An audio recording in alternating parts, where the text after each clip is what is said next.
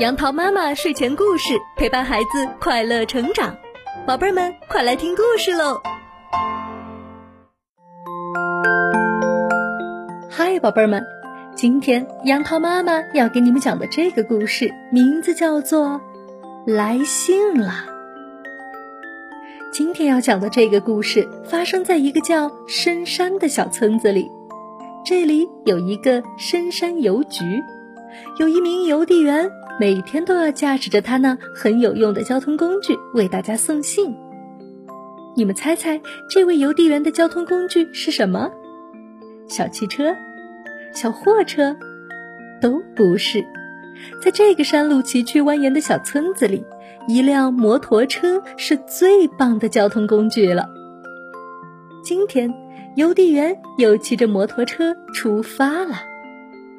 别看这个小小的箱子里信并不算多，但这都是山里人对外面的亲人的思念。所以邮递员越过小河，翻过大山，不管是什么地方，都要把信送到。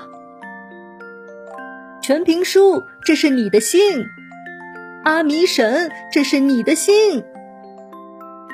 宁静的山村里回响起邮递员清脆的叫声。他以为信都送完了，却发现包底下还躺着一封浅绿色的信。诶，什么时候冒出来这么一封信？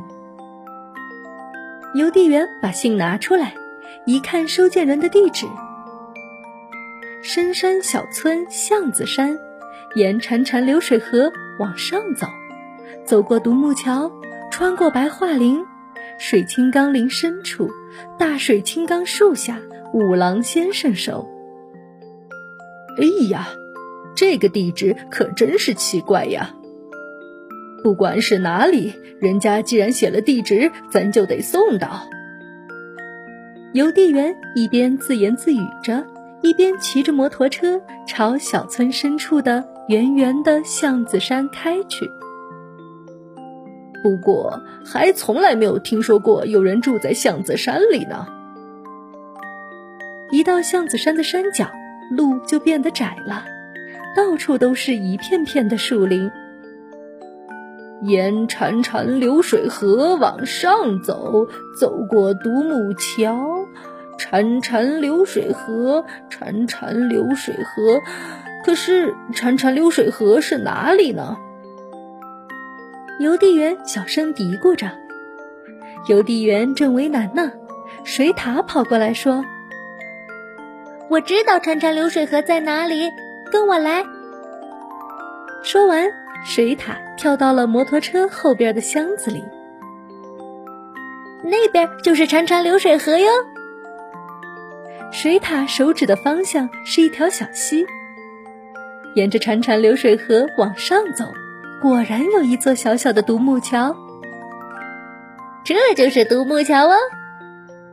水獭得意地说：“邮递员骑着摩托车，战战兢兢地开过了独木桥。走过独木桥，穿过白桦林，白桦林，可是白桦林在哪儿呢？”邮递员又犯难了。可这次水獭也不知道了。邮递员和水獭正为难呢，兔子跑来说：“我知道白桦林在哪里，跟我来。”说完，兔子也跳到了摩托车后面的箱子里。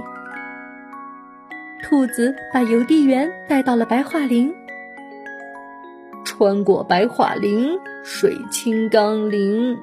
可是水清钢铃在哪里呢？这水獭和小兔子都歪着小脑袋。我知道水晶钢铃在哪里，跟我来。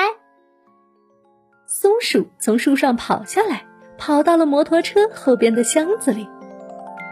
雪越来越厚了，邮递员和小动物们只能下了摩托车，朝水清钢铃的深处走去。大水青冈树在哪里呢？大水青冈树在这边呢。狐狸跑来为他们带路。这就是大水青冈树。狐狸说：“大水青冈树的树根上有一个洞，邮递员朝着洞里喊：‘五郎先生，这是你的信。’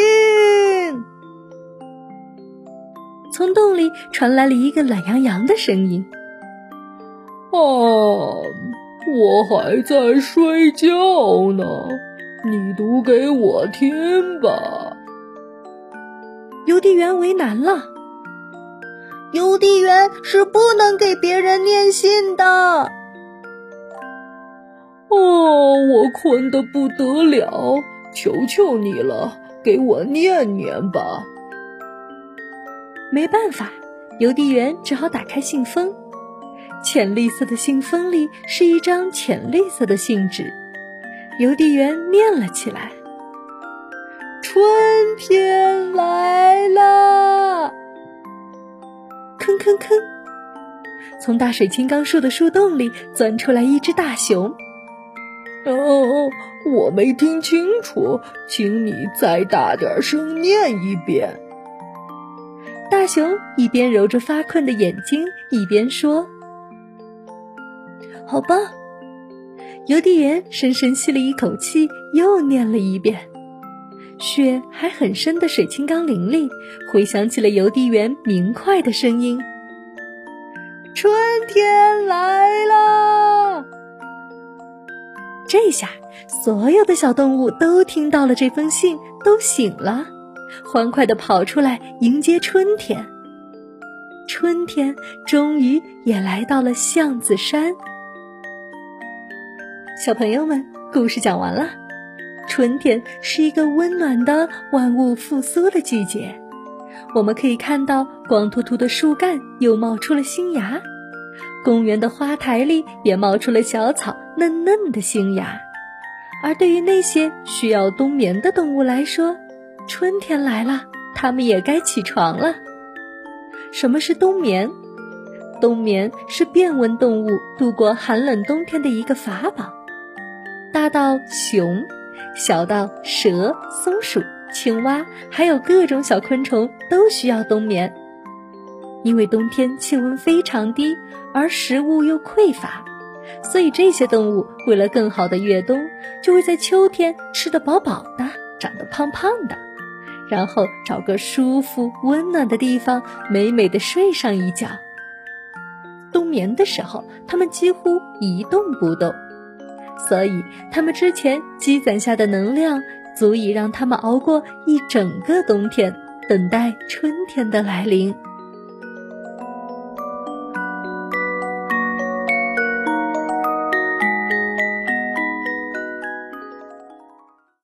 今天的故事就到这里，欢迎关注微信公众号“杨桃妈妈睡前故事”，收听更多好故事。宝贝儿，晚安喽！